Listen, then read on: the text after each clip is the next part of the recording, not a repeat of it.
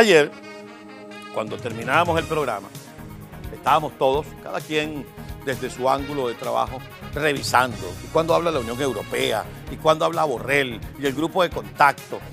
Y ciertamente sí nos complace que el grupo de contacto haya dicho que no hay condiciones para un proceso electoral el 6 de diciembre. Bueno, el grupo de contacto no está descubriendo el agua tibia con eso, porque todos sabemos y se ha venido diciendo de manera reiterada que no hay condiciones. Pero el informe de Naciones Unidas con relación a los crímenes de lesa humanidad que comete Nicolás Maduro y su pandilla vinieron de alguna manera a soportar, a darle apoyo a esta tesis.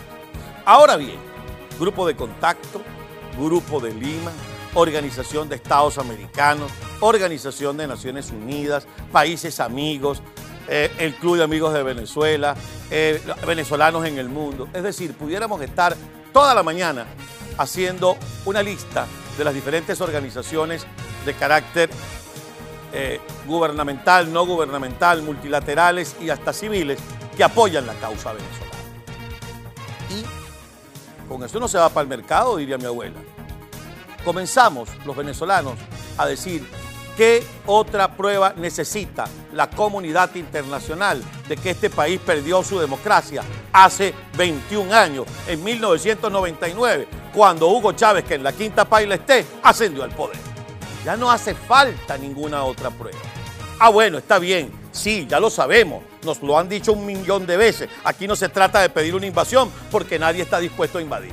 Pero ¿qué es lo que está pasando entonces? Aquí hay que tomar cartas en el asunto, como decían en los noticieros viejos.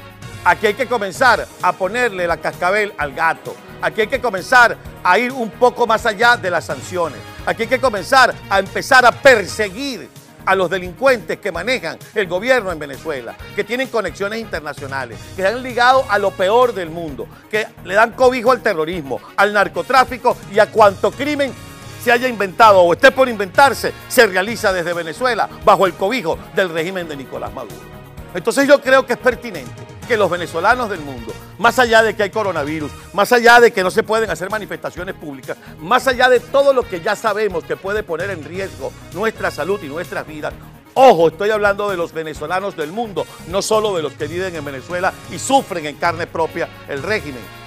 Comencemos a pegar gritos. Y no gritos como los que pego yo aquí todas las mañanas, sino comencemos a hacernos escuchar. Pero los primeros que tienen que hacer que se escuchen nuestras voces son nuestros diplomáticos. Y por eso este llamado es absolutamente respetuoso pero enfático al presidente interino Juan Guaidó, a su equipo diplomático. Sí, vamos a demostrar que lo que dijo el otro no es verdad. Esto no es un gobierno por internet. Bueno, vamos a echarle pichón, pues. Vamos a ponernos las pilas. Vamos a comenzar a mover en Naciones Unidas, en OEA, donde haya que mover la aguja, hay que moverla. Porque vamos a llegar a diciembre y va a seguir, va a decir la madre de los cotejos viudos de Santa Lucía que en Venezuela no hay condiciones para elecciones. Ya está bien, está dicho, repetido, requete repetido. Y sabemos que los tiempos diplomáticos no son los tiempos del pueblo. Sabemos que el hambre apura y los diplomáticos relentan. Pero hay que gritar porque callados no nos va a escuchar nadie, porque callados no nos va a atender nadie. Y la otra cosa es a ponerse de acuerdo allá Sí, al norte del sur, frente al mar Caribe,